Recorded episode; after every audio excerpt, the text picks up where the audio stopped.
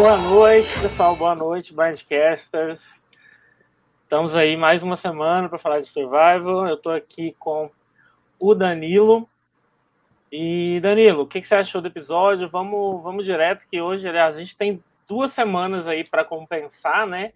Porque antes de você se apresentar, Danilo, e falar um pouco das suas impressões iniciais, a gente na semana passada a gente precisou tirar aí uma semana de, de hiato por conta de uma coisa trágica que aconteceu. Nós perdemos aí um, membro muito importante da nossa comunidade e achamos melhor, em respeito a essa dor coletiva, nós não temos episódio na, na, semana passada, a gente avisou nas nossas redes sociais, mas caso alguém tenha ficado desavisado, peço desculpas. Mas estamos de volta e hoje nós temos dois episódios para comentar. Danilo, que, que, você está achando aí dessa reta final? Como é que estão suas perspectivas? Boa noite, como o Guto falou, foi uma pausa importante na semana passada, então já queria deixar também é, esse Blindcast também como uma homenagem que é singela e, e pequena, né, perante tudo o que é a realidade de se viver, mas fica aqui já os nossos sentimentos também. E falando do episódio em específico, eu sinceramente achei que a temporada como um todo ela estava muito boa e eu acho que essa reta final não está no nível que a temporada estava. Não é que seja uma final ruim ou que sejam episódios ruins, péssimos, mas eu acho que a gente estava tendo uma temporada num nível excelente e eu acho que por algumas decisões da produção é, a gente está tendo uma reta final menos empolgante, né? Porque são personagens que, querendo ou não, na minha opinião, pelo menos, foram pouco desenvolvidos para que a gente chegasse nesse ponto com torcidas como geralmente a gente chega, né? Com alguma rivalidade ou não. Então, nesse caso, as pessoas estão tendo que forçar absurdos algumas pessoas para ter aquela emoção de torcer no final. Então, é isso. É, eu concordo um pouco com você, Danilo. É, inclusive, não comentei é, antes, então não se esqueçam de seguir a gente se vocês gostam do nosso conteúdo nas redes sociais. É, tá passando aí na tela para quem, quem precisar. É, mas o Instagram é arroba blindcast underline, o Facebook é blindcast podcast. Podem procurar que a gente está informando vocês do que está rolando e dando o máximo de informação possível sobre o nosso trabalho lá. Muito obrigado. É, eu concordo bastante com o que o Danilo falou. Eu acho que, eu vou ser bem sincero, assim, eu acho que perder a Shen, eu não me recuperei 100% ainda dessa perda. Eu acho que o jogo perdeu um pouco. E o desenvolvimento de personagens também perdeu um pouco. Assim, acho que ela tinha muitas relações interessantes e a gente perdeu essa, essa, essas questões tanto pessoais como de gameplay que ela entregava bastante pra gente.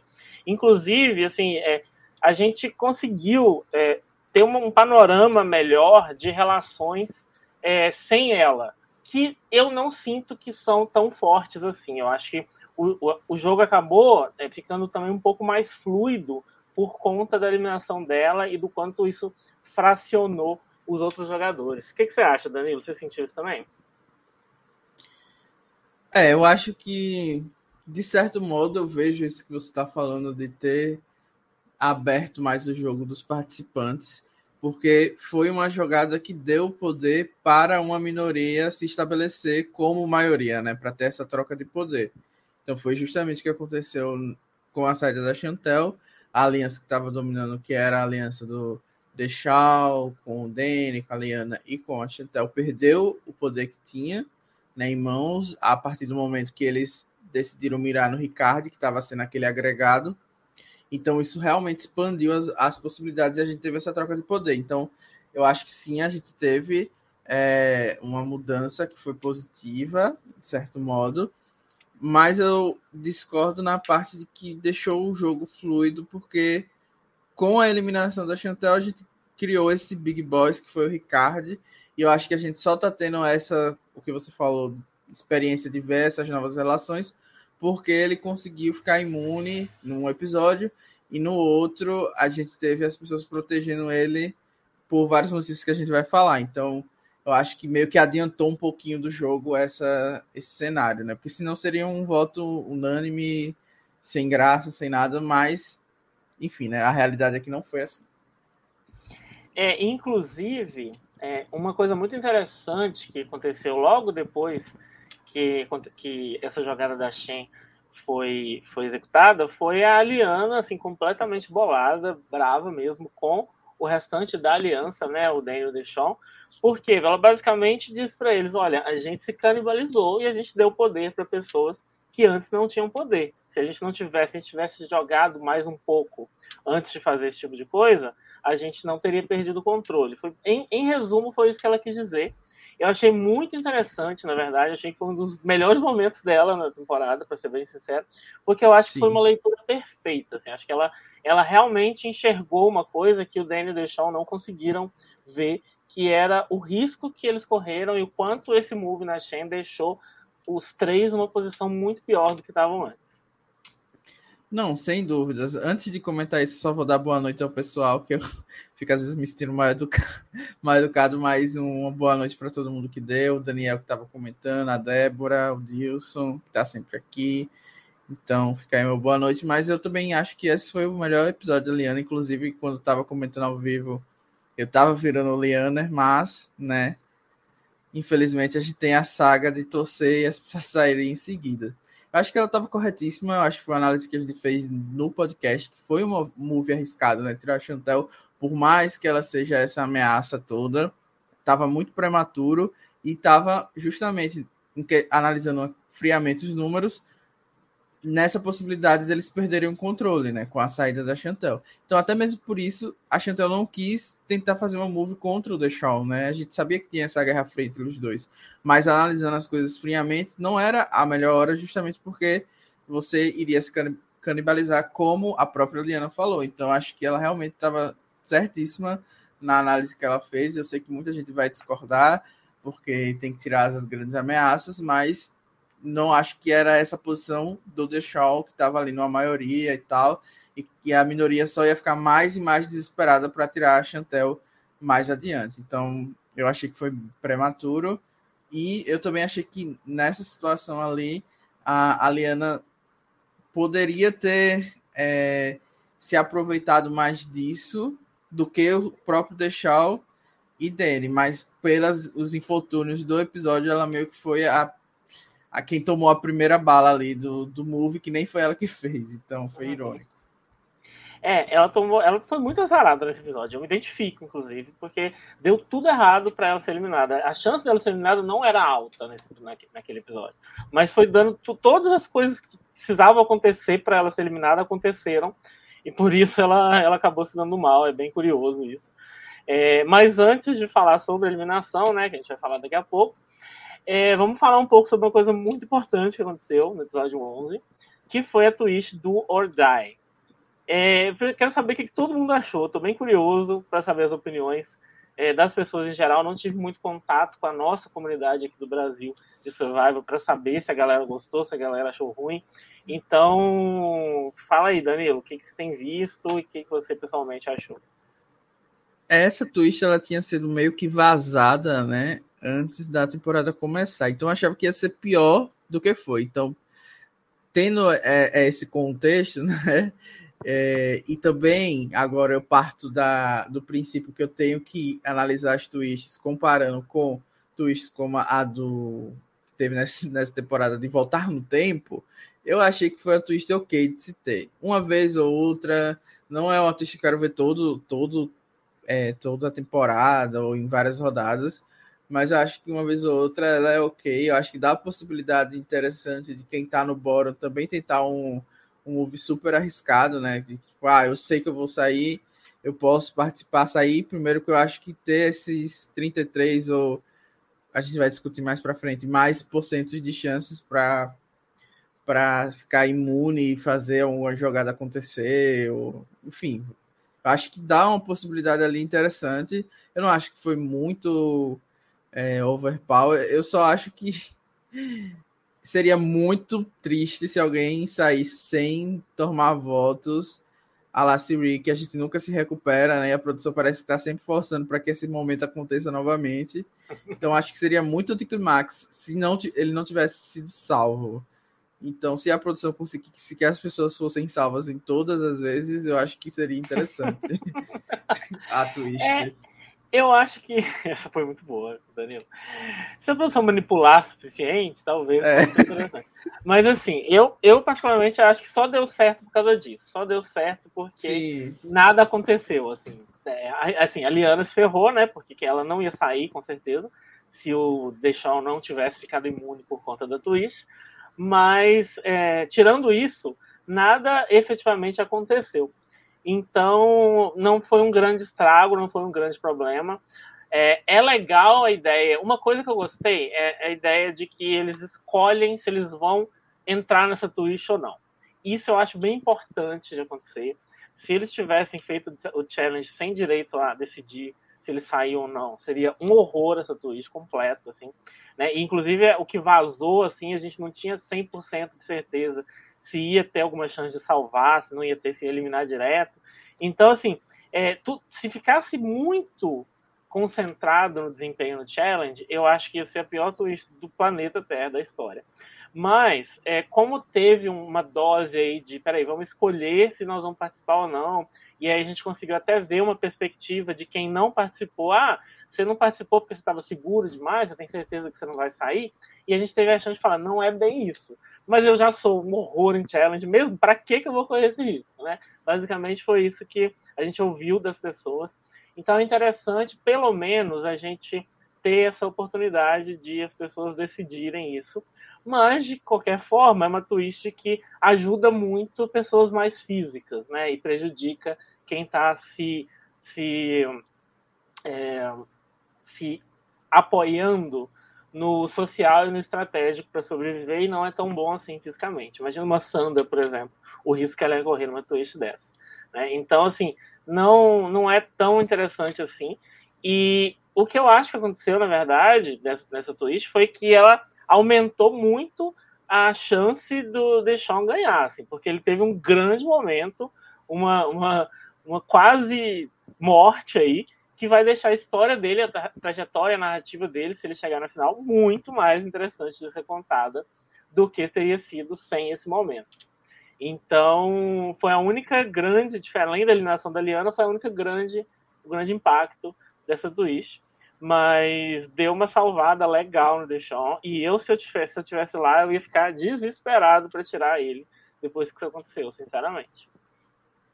Eu até fiquei me questionando se ele não fez isso de propósito, sabe? Tipo, porque foi eu muito estranho que... que ele demorou muito pouco, foi tipo, meio segundo na prova. Mas eu acho que não, acho que ele já, ter, já teria falado algo sobre isso, caso uhum. tenha sido feito. Mas eu achei realmente foi importante que eles escolhessem. É, ó, tinham pessoas que obviamente iriam não, não iriam arriscar, né? Tipo Reda e tal. E é isso, né? Das twists, eu já, acho que eu já tô meio que anestesiado. E eu fiquei surpreso da quantidade de pessoas que decidiu jogar, né? Especialmente eu acho que uhum. a Erika ali foi um, uma coisa bem arriscada para ela. Por pouco é, as decisões da Erika na temporada inteira a gente, a gente tá questionando, né? É, mas porque eu acho que, que era fácil você ver, ver que tipo, algumas pessoas iriam sentar e é, o engraçado disso é que, por mais que você seja bom em provas, a tendência é que a competição seja grande, né? Que só as pessoas que, se, que são muito boas ou se consideram muito boas para aquele tipo específico de prova, porque também já vai ficar claro qual prova é, vão Verdade. participar, né? Então, eu achei que foi arriscado da Érica, especialmente. Do resto, eu acho que foi ok até, porque Ricardo e Schender estavam indo bem nas provas, o Danny ganhou essa prova, então é impossível questionar. E eu acho que o Deschamps estava muito arriscado para só sentar, né? Acho que ele sabia que ele era ali o boot. Então, é isto. E uma coisa dessa prova é que eu achei que ficou claro também quem ia ganhar, porque antes dessa prova a gente teve 50 confessos do Danny do nada e um vídeo emocionante. Então, para mim, era óbvio que ele ia ganhar. Então, foi meio sem graça. É, teve é todo o desenvolvimento de personagem. Eu, eu, lembrei na hora, o desenvolvimento de personagem desse episódio foi o Danny, né? Que a gente viu é. conteúdo pessoal, a gente viu bastante coisa dele. Então era óbvio que alguma coisa muito boa ia acontecer com ele nesse episódio. É. Com certeza. Eu acho que a única outra crítica sobre essas decisões é a do Zenda, né? De você se arriscar a poder sair sem votos, sem poder usar seu ídolo, sem enfim, sem poder usar suas vantagens, você ia poder sair de qualquer maneira. É uma coisa que muitas pessoas criticam em até mesmo winners né, de edições passadas de ir para pedra com o ídolo no bolso, coisas do tipo. Então é crítica recorrente a, a Tyson, a Ada. Então eu acho que poderia ser criticado isso do Zender, mas em contrapartida ele estava indo bem nas provas, então é isso, né? Ele gosta de se arriscar, quem já ficou sem votar mil vezes aí já tá calejado. Mas acho que o Adam usou o ídolo no episódio que ele foi para as pedras, lembra? Eu acho que ele usou errado. Mas... Ah, então criticam ele sem motivos. Então. Mas a crítica existe lá. Eu não lembro agora. É, mas, bom, a gente então teve esse grande momento e eu queria comentar uma coisa que, que a Débora falou que achou estranho ele não ter trocado a caixa. Realmente, mas na hora você não pensa isso. E tem muito essa coisa de razão e emoção, né? Racionalmente, ele teria muito mais chance, estatisticamente, de é, acertar se ele trocasse de caixa. Mas. Isso. Mas é, inclusive, eu tive que e... ficar uns, uma hora pesquisando para entender toda essa polêmica. Então, agora eu tenho certeza que ele tem que ser realmente trocado, mas que bom que ele não trocou, né? Para ele, né, no caso. É, às vezes você vai no que você tá sentindo ali e é isso e pronto, sabe? Mas foi bem curioso. E o Zender que comentou, o que eu, eu pesquisei também, porque eu também não sabia, mas o a expressão que o Zender usou na hora que na hora que foi oferecido troca de caixa, que agora eu já até esqueci como é que é que Acho lembra. que é multi-hall problem. Isso, exatamente. É, e aí, aí foi isso que me deu norte para entender o que, que era aquilo, e realmente é, é isso, assim, essa, essa situação, você, teoricamente, quando, quando alguém revela que uma das três já estava vazia e te oferece para trocar, ele, a pessoa está automaticamente te dando é, dois terços de chance de acertar em vez de um terço, caso você é. troque. O que me ajudou a entender é, foi um exemplo com 100 caixas, né? Sem, se você tiver 100 caixas e aí você escolhe uma, você meio que sabe que a chance é pequena, né? Tipo, fica mais evidente o que ele está falando. Aí se a pessoa abrir no, das outras 99 que eu não escolhi, ele abrir 98, né, que estavam vazias e pedir, perguntar se eu trocar, eu acho que eu vou, você vai, vai pensar, pô, é óbvio que tá aqui, né? Mas pô, eu poderia uma mínima chance de ter escolhido a certa também. Então, para mim ficou mais claro quando fizeram essa analogia. Então, se alguém aí estava na dúvida de como é que funciona essa matemática, é basicamente assim. Uhum. É, e o Jairo fez um comentário também sobre a lenda Érica acreditar no seu potencial de Challenge Beast, que assim não é não, não é realmente sem, sem embasamento histórico, porque ela ganhou justamente um desafio de resistência, né, e de ficar muito tempo parado. Então também é, a gente consegue entender que ela estava com uma ah, maré de autoconfiança. Não. Eu não consigo. Ah, eu, eu acho que dá, eu acho que dá para entender. Essa não maré dá. de autoconfiança. Se eu ganhasse um challenge de resistência, talvez eu, eu pensasse, ah, quem sabe eu não ganho outro. Então eu, eu vou, vou, vou passar esse pano agora. Eu, eu sou a pessoa que mais passa pano para a Erika nesse podcast e eu nem gosto dela, gente. Mas vamos fazer o quê, né? É... Bom, é, a gente teve no, no CT, acho que a grande questão, né, além do Do Die, foi é, um, um momento muito emocionante, muito importante, né, de, do Deshaun falando, principalmente dele, todos eles acabaram tendo voz, né, o Jeff perguntou coisas para todos e todos falaram coisas muito legais, a Liana, eu achei incrível o discurso dela, basicamente sobre é, pessoas negras e como, como funciona a jornada, os dilemas delas, nesses reais, porque não, não é simplesmente colocar é, a diversidade lá no, no, elenco, porque por mais que se coloque, ainda a gente vai estar tá falando de histórias e trajetórias de vida que vão diferenciar essas pessoas entre si e que nesse caso específico a etnia, a raça vão ter um peso diferente para essas pessoas. E eu acho que o Deschamps falou muito bem sobre isso. A Liana, eu acho que deu um verdadeiro show também disso. Foi, eu achei o melhor episódio da Liana foi o episódio da eliminação dela, gente. Eu achei que ela só deu, só falou coisas muito interessantes e muito boas. E assim, eu particularmente, ainda que o show esteja é, é, não esteja tão empolgante quanto poderia, eu, eu concordo um pouco com você em relação a isso, Daniel. Eu acho que existe essa essa inovação aí, essa, essa vibe diferente, que essa, essas discussões em relação à etnia e a minorias e a, a questões muito maiores do que o jogo estão é, entregando para gente. Eu tenho gostado muito da experiência dessa temporada por causa dessa, dessa discussão muito clara que eles estão conseguindo pautar.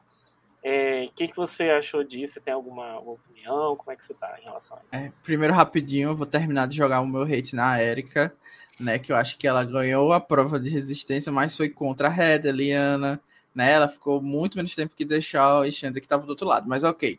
Enfim, né? Nunca irei concordar com, com Erika's fans. Mas é isso, quando a, ela ganhar a coroa dela, eu vou aqui ter que engolir tudo que eu critiquei. Sobre o conselho, é, acho que a gente já bateu várias vezes o quanto é importante realmente ter esses temas. É, eu não vou me estender porque a gente tem outros episódios para comentar sobre, mas eu acho que, obviamente, é uma, um, uma conversa super importante. Eu acho que o destaque foi a Liana, sem dúvidas, como você falou, foi o melhor episódio dela na temporada. Eu acho que ela brilhou até é, já prevendo comentários que viriam. Você, para você ver como eles já estão acostumados né, com esse tipo de, de crítica desse ambiente. Ela já sabia que o, o, o espectador médio do, do programa não iria gostar que estivessem tomando um tempo ali de estratégia do CT para se falar sobre isso. Então, acho que ela realmente brilhou. Todos os que comentaram também ali tiveram é, falas ok. O pessoal sentiu falta de Érica e Ricardo ter falado um pouco, né? E eles deram voz, digamos assim, para Heather e Zender, que são pessoas brancas.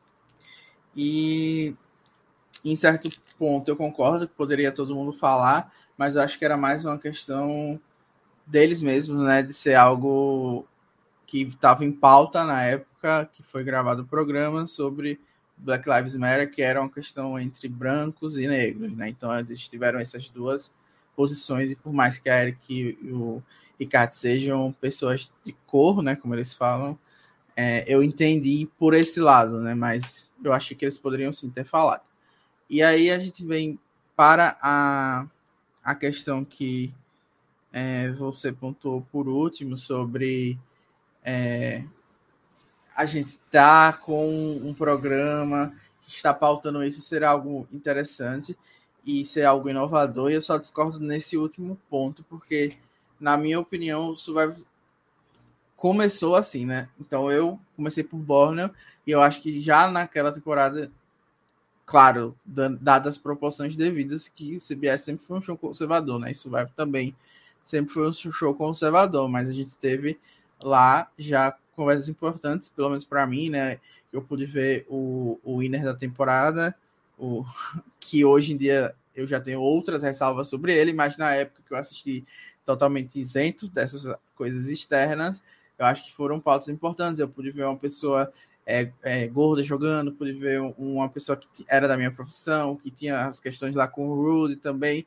Então, acho que a gente teve isso durante muito tempo e a gente foi perdendo isso conforme foi passando, tanto que a gente também teve lá Cook Island, que foi um terror, né? Eu acho que talvez isso pode ter traumatizado um pouco a, a CBS nesse sentido, mas eu acho que eles sempre tiveram essa ideia, então acho que é, até mesmo pela Cook Island, eu acho que é impossível eles negarem que eles sabem que a, a é, essa esse perfil demográfico era mal representado, que existia uma importância do ponto de vista estratégico que eles estivessem em números iguais, e eles decidiram que isso não era a prioridade para eles. Então, que bom que agora, finalmente, a gente precisou passar várias outras coisas, eles estão revendo isso.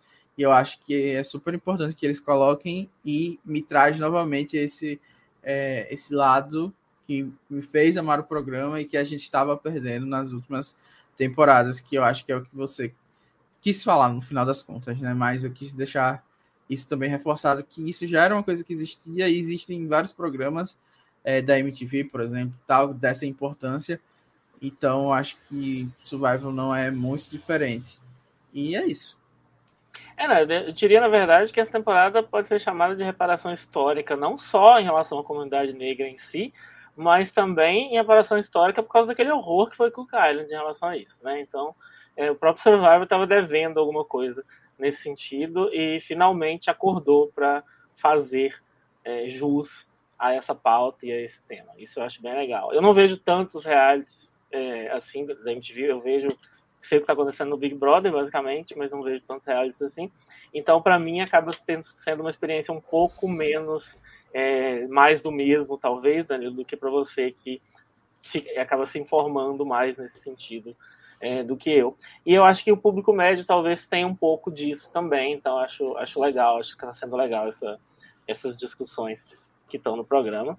É, mas vamos para frente. É, uma coisa interessante, vamos falar da Erika de novo, porque o Danilo adora, é que ela foi muito retratada como swing vote, né? Eu tenho certeza que o Danilo adorou essa edição, é, mostrando o quanto a Erika foi decisiva e quanto ela foi importante para essa eliminação. E no final das contas, o Zender usou o voto duplo sem nenhum alarde, sem a gente saber de nada. Ele usou o voto duplo, a gente descobriu no final. Então a Erika não foi swing vote coisa nenhuma, porque não faria diferença nenhuma o voto dela, a não ser que ela puxasse alguém junto, coisa que a gente não tem como saber se ela poderia fazer ou não. Então, o que você gostou, Danilo, da, da Erika super decisiva? Ah, então, né? vamos lá, vamos começar por, pelo começo, pelas pessoas importantes no episódio, né? Pela decisão, que é o Zender. É, como a gente já fez até um, uma grande pesquisa aqui no dia que a gente estava comentando sobre o voto duplo do Zender, lá no boot da Eve, a gente sabia que essa era a última, essa era a última rodada que ele poderia usar o, o voto duplo. Então, para mim, que fiz lá a pesquisa e estava lembrado com isso é, fresco na memória, para mim, acabou ali já o episódio, já sabia que a, a Liana ou o Shawn iam ser eliminados, né? Porque ele iria usar uhum. porque era a última rodada. Então, a produção deixou isso de fora justamente para que o, o, o, suspense fosse mantido. E eu acho que talvez é, eles colocaram só a Erika ali para que é, a gente tivesse, sei lá, uma outra esperança de que alguma coisa pudesse acontecer, né? Talvez algumas pessoas falaram que era um edit da, da Erika, mas é, eu acho que você coloca que uma pessoa tá ali para decidir quem é que vai sair, ela não elimina a ameaça, como ela falou, e depois vai perder, eu acho, eu não chamaria isso de win edit clássica, né? Pode ser no, agora nessa nova era. Então acho que a, a Erika teve uma relevância completa nesse episódio. Tava muito. É, assim, sinceramente, eu acho que. É, pelo menos ela não votou errado, né? Uhum. Pelo menos isso. Tá? A gente não sabe quais foram as conversas com o Zender e com o Ricardo, mas eles ficaram meio desconfiados sobre o, a posição dela, então talvez ela tenha deixado mais claro que ela estava pensando sobre isso do que ela deveria, né? Enquanto que a Heather, pelo menos eles estavam mais certos sobre a fidelidade. Então, eu acho que o que a gente tem que discutir de fato foi a decisão do Zender de manter o Ricardo, né? Que ele justificou bem. Eu acho que foi uma justificativa interessante, apesar é, de ter algumas ressalvas, né? Porque de fato tá na cara do gol ali para que a gente chegue à final. E eu, pessoalmente, já tive essas discussões em outros podcasts eu acho que é. Eu tendo a concordar com o Zender, a estratégia do Zender, de você arrastar o, a ameaça por mais uma rodada ou outra é, e tirar ela ali antes, duas rodadas antes da final, por ali. Porque, de fato, há um risco, porque o Ricardo está ganhando todas as provas. Ah, é inegável isso. Né? Ele ganhou duas provas e é uma grande ameaça para ganhar a final. Mas tem gente que discorda, que tem que tirar a ameaça o mais rápido possível. Então, assim, eu vejo os dois lados, mas a minha opinião é que ele fez uma jogada boa. Eu só posso criticar a partir do momento que eu já tive essa ideia, né? Vendo os episódios. Eu não sei se o Zender ou se é essa a verdade, mas eu acho que o Zender não é ameaça para ninguém Então, a ideia dele de eu vou manter o Ricardo porque eu vou ser o próximo eliminado, se ele sair, talvez seja errada. Porque eu acho que ninguém se importa muito com o Zeno, tanto é que ele não está sendo alvo mesmo como ídolo. Porque eu acho que ele perde para qualquer pessoa na final, só ganharia da reta no F2 e, e é discutível.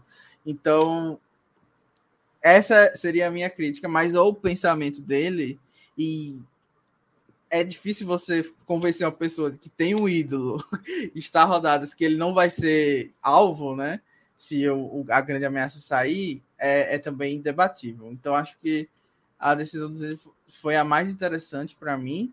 E eu acho que ele mostrou e justificou bem o que ele decidiu. E eu acho que a gente não vê isso geralmente em Survivor. Então, foi legal ver uma pessoa é, justificar assim a move com tanta consciência né, do que está fazendo. Não é algo tipo Érica, que é meio vazio, clichês, frases soltas.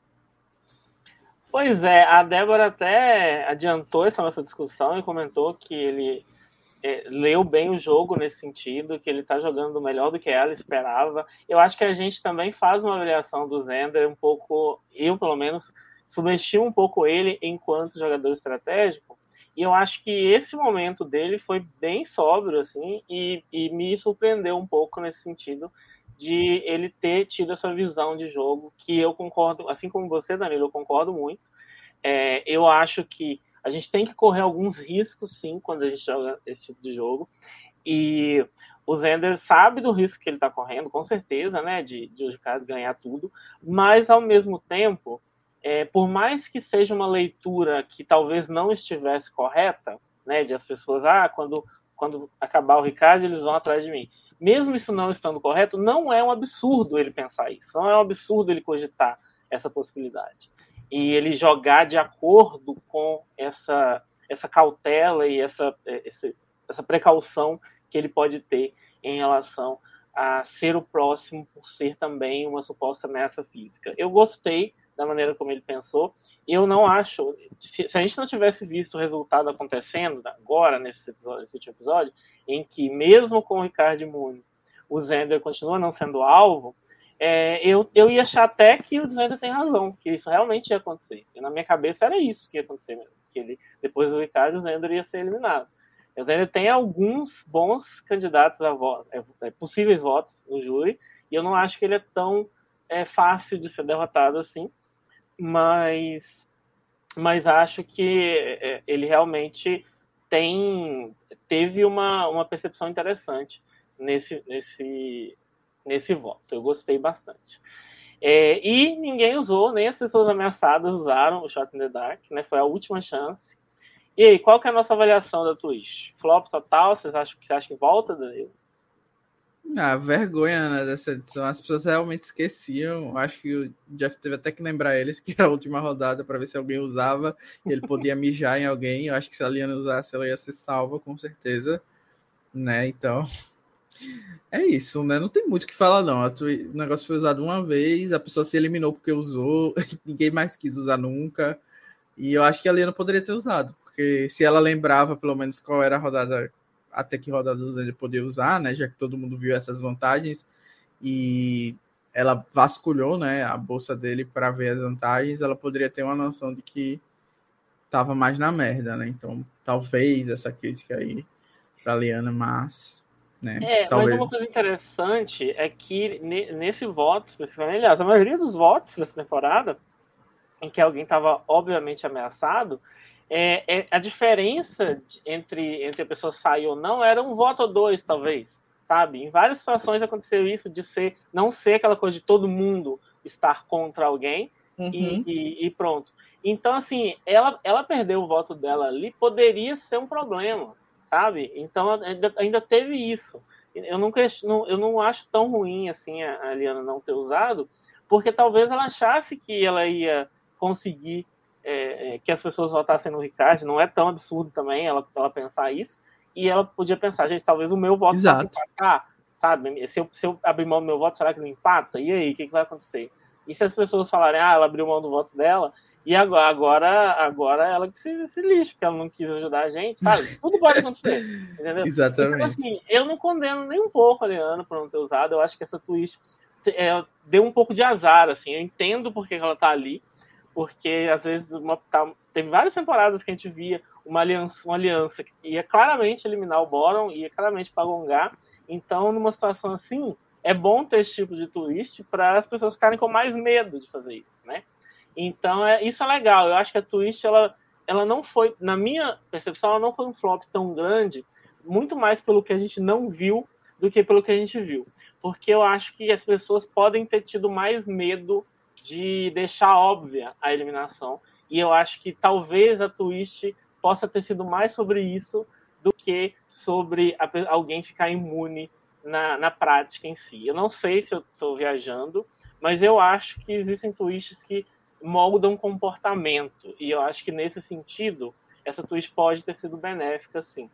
É, e eu, eu, falei desde o início, gente, desde que a Sidney saiu, eu, eu vim aqui e falei, gente, ninguém mais vai usar isso, porque com a Sidney saindo, ainda falando que se ela tivesse deixado, se ela não tivesse usado a twist, ela não teria saído, agora todo mundo vai ter medo de usar, óbvio. A única pessoa que usou ainda, ainda saiu reclamando que usou. Então, assim, não tinha condições dessa twist dar certo nesse sentido. Mas eu acho que o que a gente não vê pode ser pode ter sido influenciado por ela, então eu não vou chamar de flop completo, não. É, eu acho que quando comentou essa twist também falou sobre isso, né? Que a maior vantagem era justamente esse lado comportamental que você destacou. Mas eu também queria aproveitar para falar que esse move, por mais que tenha sido forçado, né? Porque o Dani deixou o Dalvin Nunes, né? E o Ricardo foi salvo pelos Lender, basicamente. Eu acho que foi um move interessante para várias pessoas a saída da Liana, porque a Liana estava caminhando para ser tipo a header e a gente teria dois, duas pessoas vistas como Gold. Eu não estou dizendo que elas iriam perder se chegasse na final, estou falando da perspectiva dos jogadores. E você ter duas pessoas que são vistas como Golds no F3 é coisa de doido, entendeu? Tipo, você ter que lidar com, com, com uma final com uma vaga só, brigar com Exatamente. as outras pessoas. Sobra só uma vaga, é isso mesmo. Ia ser horrível, entendeu? Então acho que nesse sentido a eliminação da Liana abriu ali um lugar cativo na final para outra pessoa. E aí eu acho que quem acabou se beneficiando mais, por, por incrível que pareça, é a própria Érica. então é isto, né? Lenda Mastermind. Lenda, que, lenda que acertou, mesmo sem querer, como sempre, a sortuda, virada para a lua. Agora, já que a gente está falando dela, vou falar de novo, que eu adoro quando o Danilo está no podcast. Mas, assim, o Bruno comentou uma coisa que eu achei interessante, que a, a Érica, ela foi completamente... A experiência dela como pessoa de cor foi completamente anulada pela edição do programa. E eu concordo, né? A gente não vê, apesar de claramente a Érica ter uma contribuição possível, a gente, a gente poder é, imaginar qual seria a perspectiva dela, a gente não vê em nenhum momento, mas tem uma coisa que aconteceu muito interessante, aí nós já vamos para o episódio 12, que foi esse mais recente, em que a Erika ela tem um depoimento, e ao contrário da edição em que ela era swing vote, tá, decisiva, que eu acho que foi só para tentar enganar a gente em relação a quem poderia sair, eu acho que não teve nada a ver com a Erika esse momento. Agora a gente tem um momento que eu acho que tem a ver com a Erika, que é o depoimento dela sobre é, querer que uma mulher ganhe, sobre levantar essa pauta de que tem muitos homens ganhando recentemente, né? E ela queria que fosse uma mulher, que foi, é difícil para ela votar em mulheres, eliminar mulheres. É legal essa discussão. É uma discussão uhum. que pegou o gancho. Super difícil, né? Super difícil. A gatinha que estava votando alvo na Chantel, né? Que votou na Liana, super difícil. Mas chorando. o ponto dela é exatamente esse. Para de, para de pegar no pé dela, Danilo. o ponto dela é exatamente esse, porque e é o que o Deixão falou no CT. É, você não quer fazer isso por muito, quando você pensa na causa, né, na, na, na questão maior que existe aí é, social. Mas por outro lado, se você chega lá e você o seu jogo não faz sentido você manter essas mulheres que ela votou, ou, por exemplo, não fazia sentido deixar manter a Chantel na cabeça dele, pelo menos, então você fica nesse conflito. E aí você acaba tendo que fazer o que é melhor para o seu jogo, mesmo se contrariando alguns princípios e algumas coisas que você, como, é, como espectador, gostaria que fossem seguidos. Isso é legal, eu gostei muito desse momento da Érica. Eu acho que se tem algum momento que não, chegou perto de uma Winner's Edge, é, é isso, é o único momento que eu falo, é, isso aí é claro que é uma pauta boa, então é, é, é bom, que é, é, é assim, é um prato cheio para edição, mas eu acho que foi o melhor momento em termos de a gente saber um pouco do que a Erika pensa realmente em relação a outras coisas que não sejam só em quem que ela vai votar. Então, eu achei, achei bem legal e acho que foi um, um bom momento em termos de edição para ela. Fala, fala mal. Sim, concordo que foi o mais próximo de Winner Edge. Inclusive, comecei a me tremer depois desse opener, né, no episódio, achando, meu Deus, não acredito que a FIC da Erika Winner vai se concretizar. Mas eu achei muito hipócrita dela. Assim como eu consigo entender o que você falou, que é um conflito de interesses, mas assim, gente, não não força, entendeu? Tipo, ah, se você tá mirando em todas as mulheres do jogo, não força a barra, entendeu? Tipo, não precisa, entendeu? Ah, eu acho que eu iria ver como forçada de barra. Porque a gente, se a gente for analisar, a Erika só mirou em mulheres. Só mirou em mulheres. A única vez que ela não mirou em mulher foi no Nasci porque ela foi obrigada. Basicamente, mas ela queria a Chantel ali também. Então, assim, ela mirou na Sidney quando tava numa tribo com todo mundo lá, queria perder uma pro... perder não, né? Mas queria fazer, quase foi eliminada para tirar a Sidney do jogo, né, na Promerge. Depois buscou a Chantel, depois a Liana. Então, assim, eu acho que meio hipócrita, mas é, de fato mas, foi um momento é doce, uma pauta interessante. Eu acho que é, é algo que a gente viu nesse episódio até o próprio deixar falando, não, não espero que vocês, pessoas brancas, deixem de jogar o jogo, é, tipo, desistam para que eu ganhe e tal. Então acho que é, é, mais nesse sentido, né? Porque todo mundo entra no jogo para ganhar. Até mesmo a gente que está aqui comentando no podcast falando o quanto é importante e tal. Se eu entrar no jogo, eu quero vencer, por mais doloroso que seja, mais um, uma pessoa, um gaysola ganhando o jogo no Facebook, entendeu? Tipo, qual é a relevância, né? Então, assim, é difícil, é um conflito que a gente está falando aqui, e eu acho que as pessoas deveriam é, ver menos o, o Winner como a importância final, Master, Blaster, para representar e para fazer com que as pessoas vejam alguém que seja essa representatividade que todo mundo fala, e ver mais pessoas marcantes. Tipo, a Chantel não ganhou a temporada, mas eu acredito que ela tenha tido um impacto muito grande em, em pessoas é, para as pessoas ser, refletirem como ela é uma grande jogadora e como querer querer ser jogar como ela no futuro, assim como a Siri, né, é essa grande referência, né, que a gente nunca deixa de falar e citar. E é isso, referências e referências. Né? A gente tem Queens e a gente tem Pavat no outro lado, representando as magrelas sem sal. E é isso, tá? Tem espaço para todo mundo. Exatamente. E agora, com a CBS colocando um cast 50% mais diverso, comprometimento, a gente vai ter mais essa representatividade, não vai precisar ficar querendo que os winners sejam assim. É óbvio que todo mundo tá torcendo para que seja uma mulher winner, mas a gente já abandonou esse barco quando sobrou Red e Erika, e é isso, agora aceita. Bom, é, em relação à, questão da, da Erika só virar mulher, eu acho que isso talvez até agrave esse, esse conflito, na verdade. Se, se um momento do jogo eu, eu paro e penso, gente, eu só mirei mulher, caramba. Eu acho que aumenta o peso disso na minha cabeça, sabe? Então, às vezes, realmente, não foi importante para ela em nenhum momento da temporada, e às vezes, simplesmente vendo essa discussão, a pessoa para e pensa, pô, fiz isso, sabe?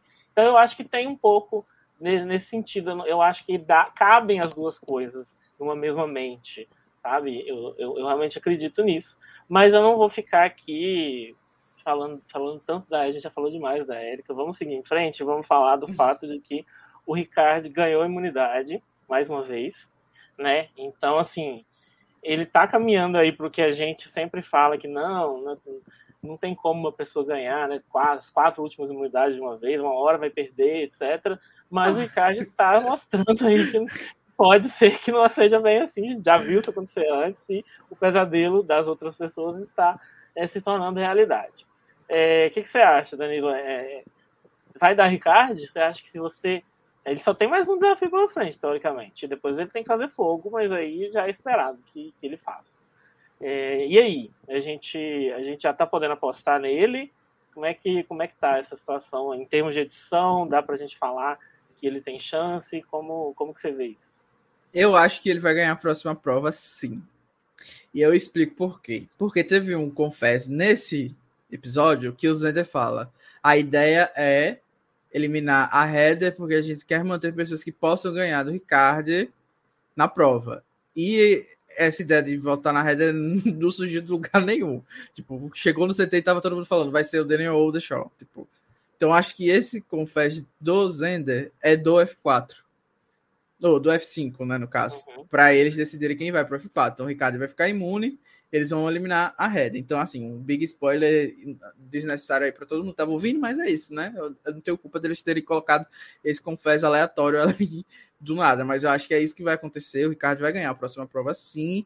Eles vão pro fogo e aí vai ficar todo o drama da final. É, o Ricardo vai ou não perdendo fogo para quem for ali. E eu acho que quem vai ganhar o jogo é quem for pro fogo contra o Ricardo, basicamente. Seja lá por qual meio for. Então, essa é a minha visão do final. Eu acho que todo mundo sabia que era um move arriscado não eliminar o Ricardo. E eu acho que ficou bem claro até no CT que eles sabiam disso, quiseram arriscar. E é isso, gente. Tem duas provas aí para o Ricardo perder. Três, no caso, né? Contando com a, com a do fogo, que as pessoas podem achar que o Ricardo é péssimo no fogo, a gente não sabe disso. E tem três oportunidades ali para ele sair. Se não for isso, paciência, ele mereceu ganhar, que nem Worlds Apart que aconteceu o que aconteceu, as pessoas já deram parabéns pro Mike quando ele ganhou a prova. Tipo, é sobre isso, entendeu? Tipo, não tinha outra opção, bem a mesma coisa, só que ele foi mais mijado, né? Enfim, tem várias ocasiões. E eu acho que essa prova em específico e as próximas provas, geralmente são provas que o Ricardo tem tendência a ir bem, né? Que tem um puzzle e tal. Geralmente nas finais tem isso, né? Então, é isso. Eu tô achando que vai dar Ricardo mesmo. É, né? Eu acho. Na temporada ou, ou no. Nas provas. Nas provas, tá. Uhum. É. Porque é, eu, eu não. Eu não tô conseguindo ver, eu juro pra vocês, gente, eu não tô conseguindo ver um final diferente do Deshaun ganhando essa temporada. Então, assim, se o Deshaun ganhar, o Ricardo tem que sair antes. Então, assim, eu não, eu não sinto que o Ricardo vai chegar no final. Como isso vai acontecer? Ainda tá difícil de desenhar, porque realmente ele parece imparável. Mas eu gostei muito da sua teoria, e eu até ia comentar uma coisa hoje, vou antecipar um pouquinho, que eu acho que é, a Heather sair é um movimento interessante, inclusive para a Érica, por um motivo que eu não sei se se tá muito se tá, as pessoas estão conversando a respeito, não sei nem se ela pensa isso, mas assim, se a, a Heather está no F4, não importa com quem, é, a pessoa que ganhar o desafio vai puxar ela para a final direto, a vaga é dela, e os outros vão fazer fogo. Se a, é, a Erika sai no F5, quem ganha esse passaporte para a final direto é a Erika, eu acho. Sabe? Muito provavelmente é ela porque os homens vão querer se desgladiar, eles vão querer botar um, um para derrotar o outro, porque eles vão ter medo, né, eu acho, de, de, de alguém chegar na final. Não sei se tem chance do Zender aí, tá todo mundo falando que ele é super é, é, Gold, assim, eu não acho, eu não levaria ele para a final é, de graça, então eu acho que a Erika é quem mais tem a ganhar se a, se a Heather sair antes da final, no, antes do, da F4, no sentido de que a chance de ela ganhar um passaporte aí para essa final é muito maior. A não ser que alguém pense, ah, ela ficou lá sozinha, lá na, no exílio, então ela deve ser ótima no fogo, vamos pôr ela para fazer fogo contra o Ricardo, por exemplo, sabe? Pode ser uhum. que alguém tenha isso na cabeça, não sei. Mas mas eu, eu acho que a chance de qualquer forma de ela ter de ela chegar na final aumenta muito se ela eliminar a Heather. Só, só que para ela ter chance de ganhar, ela teria que se apropriar desse move. Se todo mundo quiser eliminar a Heather, não vai adiantar nada para ela também. Eu tenho a minha fic dizendo eu ir, né? Que eu vou aproveitar que a gente tá falando sobre isso. Que é a gente elimina a Heather no, no F4 mesmo. Aí, qual, qual, de onde saiu a fic? Foi da, do, da parte do episódio que aparece o Ricardo falando que o Zender é muito leal e corta imediatamente para ele falando que iria eliminá-lo, né? Mas ele ficou imune. Então acho que o Zender vai ganhar a prova do F4, ou seja, o Ricardo vai ficar esperando ser chamado para o F3, que é a primeira traição. E aí, para ele, a única chance que eu vejo ele ganhar é ele tirar a imunidade, fazer aquela jogada clássica, né, de chamar uhum. a atenção do júri, fazer tirar o, o colar e ir para lá, né? Então acho que essa é a possibilidade do Zender. A minha fic Zender Winner só surge aí, mas eu concordo com você que para a Erika é interessante a saída da Heather nesse ponto que você falou, de dela garantir mais ou menos ali que ela vai para a final, né? Se ela for ruim no fogo ou não quiser se arriscar no fogo, como a gente falou agora dessa hipotética da pessoa sair e tal. E também eu acho que tem outro ponto, querendo ou não, que é a questão de você ser a única mulher numa final. Você tem a chance, se você fizer um bom discurso, tiver tido um bom jogo, de por ter sete temporadas, sei lá, anos de temporadas aí que as mulheres não ganham, de você ter pelo menos ali um ouvido mais benéfico para o que você está falando, né? Tipo, ah, eu vou ouvir com essa pessoa com mais amor no meu coração, porque eu... seria legal ter uma mulher ganhando, como a gente falou aqui. Então, acho que com um júri formado de muitas mulheres, que essa discussão também já foi levantada pela Eve, já foi levantada pela Chantel, que uma mulher é difícil de ganhar, e aí a Liana também estava no bolo com a Eve, a Tiffany também, então já se desenham alguns votos ali que podem dar um win para a Erika, entendeu? Então eu vejo sim a Erika ganhando nesse sentido da Heather sair, mas eu discordo profundamente, achei que foi humilhante mesmo para Erika ter comparado o jogo dela com a Heather e as pessoas ainda acharem que foi uma grande master, ela é uma grande mastermind, ela tá com medo de ir pra, com a Heather para a final, entendeu? Tipo, se ela tivesse justificado como o Guto falou, eu tava aqui. Realmente, gente, engoli minhas palavras. Érica Mastermind, botando o pé na jaca. Eu tava aqui admitindo, porque eu admito meus. Quando eu erro aqui as coisas, então, quando a pessoa me surpreende, eu venho e falo. Mas, gente, foi humilhante. Ela, além de fazer um F3 com deixar, como o Guto falou, para mim é o frontrunner para vencer. Putz, ela ser comparado com a Red e não bastasse ser humilhada no CT por causa disso, gente, foi assim Difícil, viu? Difícil para quem força a Érica. Eu imagino como deve estar tá sendo difícil. Gente, é, assim, eu, eu, vou, eu vou passar pano de novo, né? Eu tenho que tá, eu tô aqui é para isso. Mas assim, eu eu vejo no CT na frente de todo mundo ali, eu vejo, eu entendo a Érica dar essa resposta. Ah, é porque foi um jogo parecido e tal, porque eu acho que é a melhor maneira de sair da saia justa de, ah, por que você quer eliminar? Você é um, você está pensando estrategicamente, não se importa com a pessoa e tal, a pessoa não vai ficar decepcionada. Mas ela falou no Confess também. Não foi falou, só no CT. Ela eu, falou. Ela falou no Confess, que é o jogo dela. Falou, Red, falou pro deixar, falou, falou que era esse o momento dela mesmo, que o jogo dela é com o da Red aí. Assim, assim. E no eu concordo. Danilo. Danilo, confesso. Eu tenho quase certeza. Danilo, eu acho, estão... acho que você está equivocado. Não, eu tenho 100% de certeza que ela falou isso pro Deshawn e pro Zender para justificar. As outras pessoas e eu concordo. ela reforçou ah. isso no Confess. Danilo. Mas aí os nossos ouvintes, eles poderão confirmar ou não. Mas é tá. isso. Bom, eu não, é porque eu não lembro mesmo. Eu, eu também não vou lembrar agora, que depois que surge a dúvida, liguei eu mesmo só abri o episódio aqui de novo. Uhum. Mas assim, eu me baseei no fato de que ela só falou isso para outras pessoas e não no Confesso. Ela falou não, no Confesso, no, eu não tenho mais A resposta dela no CT, eu achei que foi ok. Ela se desenvolveu muito melhor do que muitas pessoas se desenvolveriam. Assim, com certeza eu acho que ela ficou até melhor. Aproveitou para falar sobre a, a, o voto na Liana também, em aquele momento. Achei que foram respostas muito bem, muito boas, e isso até me fez pensar, pô, se ela for pro FTC mesmo, eu acho que ela vai ter um, um, um bom FTC, não vai ser uma, uma, pessoa que a gente tá com vergonha, tipo, eu imagino que seja o da Heather, né? Então, uhum. então acho que ela foi bem sim. Uhum. No é, CT, assim... eu concordo, como o Bruno falou, ela saiu totalmente por cima, no sentido de que o Deschamps foi vergonhoso, então era impossível ela não sair por cima, ela teria que, sei lá, ficar pelada lá no CT, pra dar uma de Harley como o, uma de JT, e é isso, JP é isso. Mas, o, o Danilo, é, em relação, assim, eu, eu acho que inclusive foi muito legal, porque ela meio que se apropriou é, da, da escolha, da decisão de eliminação no final. Assim, ela, ela meio que falou: você está me devendo uma, hein, Deixão? Ela falou isso para todo mundo ouvir, inclusive para o júri. Então dá para ver que ela não está. É, ela, ela tá pensando no que ela está fazendo, nesse sentido. Só que, em outro sentido, né? É, é, porque a gente aqui assistindo, eu acho que é mais fácil a gente olhar também, eu sempre vou pensar isso. Mas assim, tem uma coisa que eu não consigo defender ninguém, e a Érica parece ter sido a principal força motriz disso acontecer, então eu vou ter que falar dela de novo, dessa vez não vai ser bem como que é, as pessoas escolhem deliberadamente eliminar o Danny e manter o Deshaun no jogo numa escolha dessa, gente. Não faz sentido em nenhum aspecto.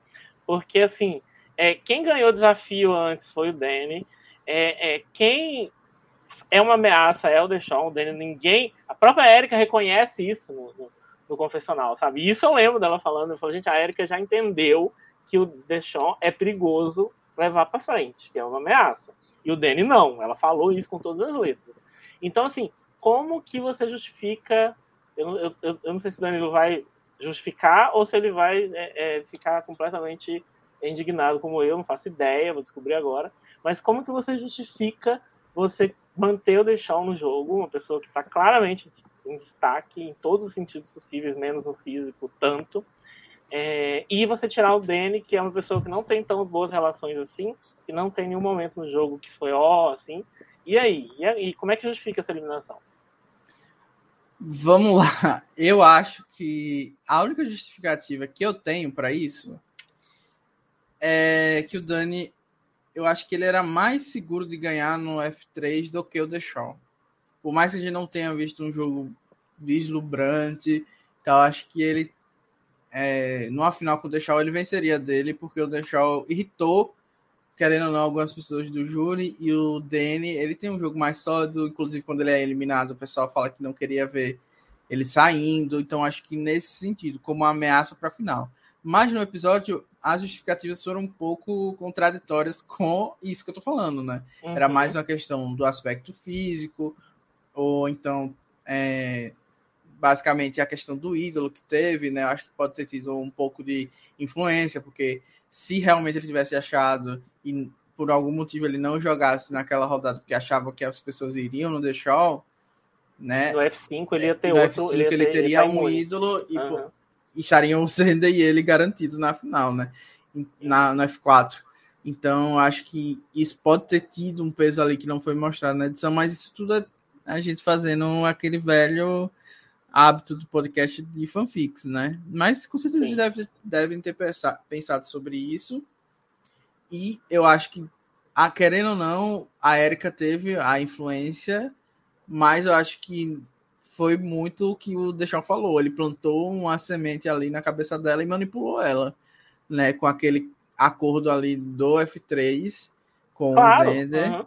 E foi isso que fez ele ficar. Acho que foi a maior influência. Então, eu acho que o Deixão geralmente é isso, deixar ele começa jogando bem episódio, depois tem várias coisas que a gente começa a criticar, mas ele tá sempre ali, ele faz coisas muito boas e coisas que são questionáveis.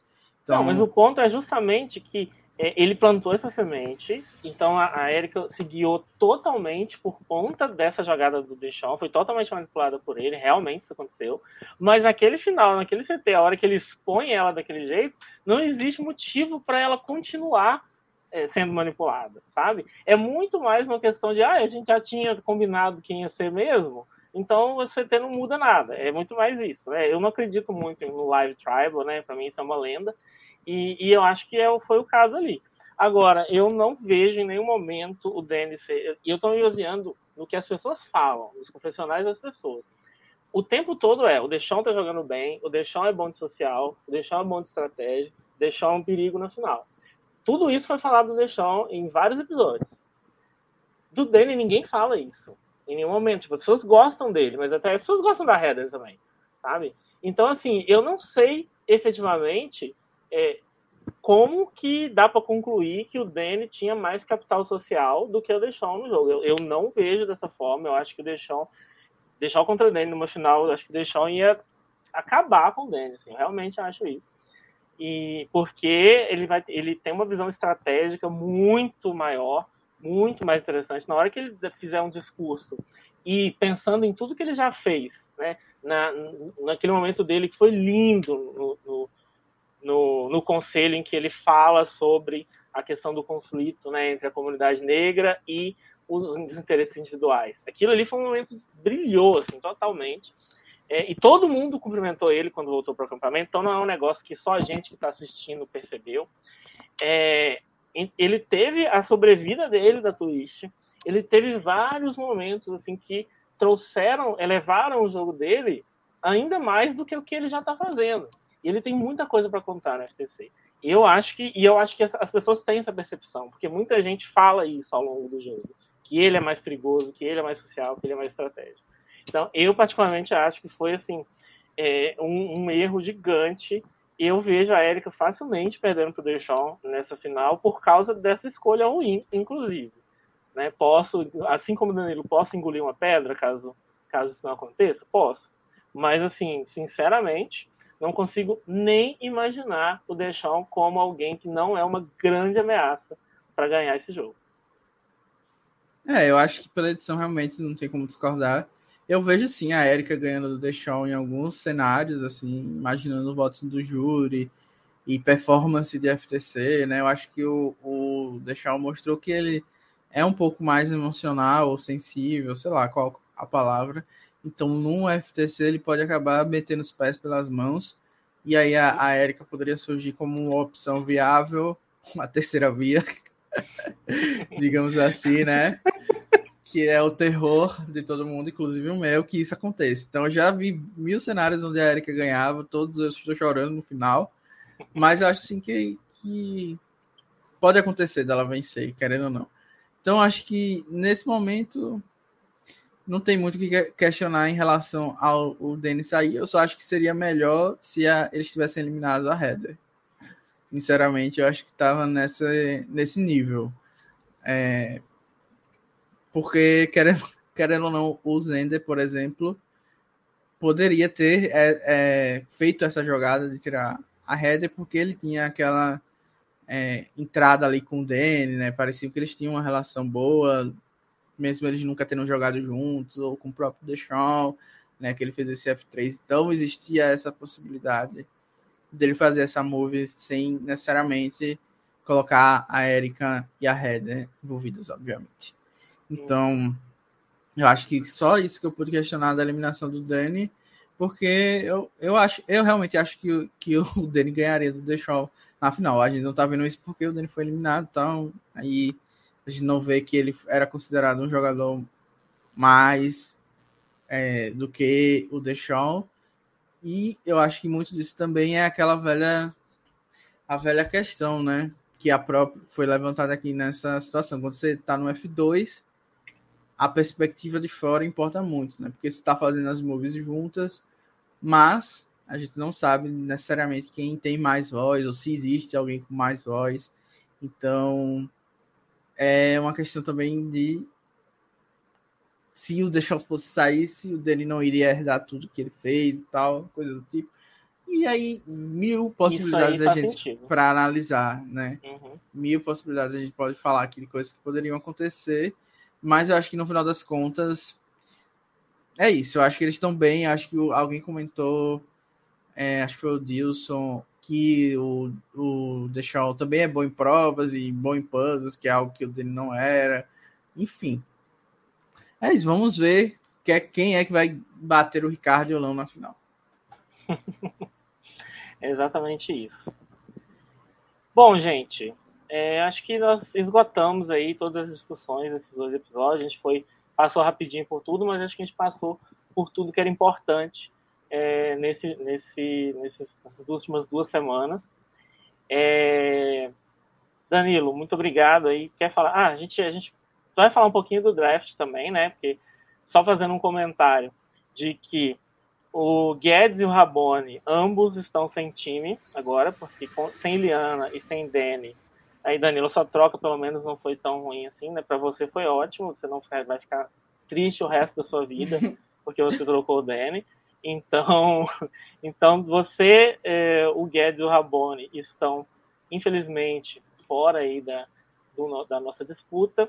Né? Eu e Bia seguimos fortíssimos, com ela com Zender e Erika, Mastermind, e eu com Deschamps e Ricard. E Redra vive né, e deixa Juan no jogo. Juan que lutou tanto por Redra, só está aqui até hoje por conta dela também. Então, é, eu vou ser bem sincero, assim, estou me sentindo muito otimista em relação ao nosso draft. O que, que você acha? Bom, eu acho que o draft vai ser o único ponto positivo caso a Erika ganhe, porque vai ser muito engraçado a Bia ter é, tentado trocar a Erika por qualquer coisa que existisse e respirasse no, no jogo e ninguém aceitou, né? Então, para mim, esse vai ser o único ponto positivo. Mas queria primeiro aproveitar aproveitar para dizer que realmente minhas trocas foram péssimas, mas no final das contas eu ia ter meu time dizimado do mesmo jeito.